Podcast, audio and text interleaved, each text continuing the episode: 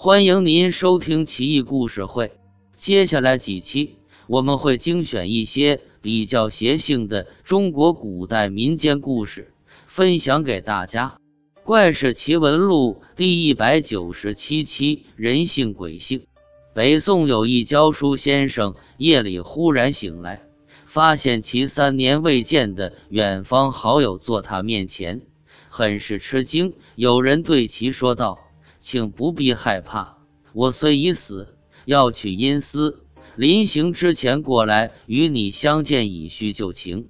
过会便走。”先生看其并无恶意，心情稍松，于是与他交谈叙事，谈到伤心处，竟然也哽咽不已。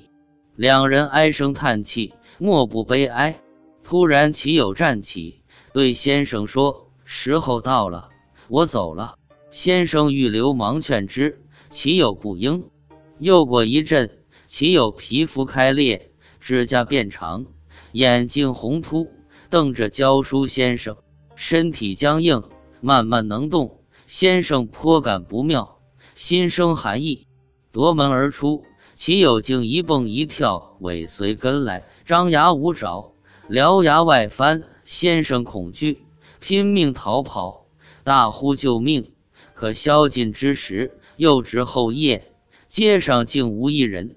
岂有越追越快，眼瞅要抓到先生，先生一翻，跳入一土墙后。岂有身体僵硬，不能跳过，遂用手与嘴拼命插咬墙壁。就这样僵持许久，直到鸡叫，岂有才见停。而后慢慢身体淡化，消失在空中。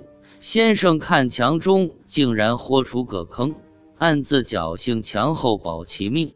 事后不解其友为何要害他，有修行之人告知，人有三魂七魄，其友与其交谈时乃魂也，而接着其魂走后便剩其魄，魄乃人性之恶秽，恶鬼之源泉。你的朋友魂走了，就剩下破便要害先生。先生大叹，方才明白过来。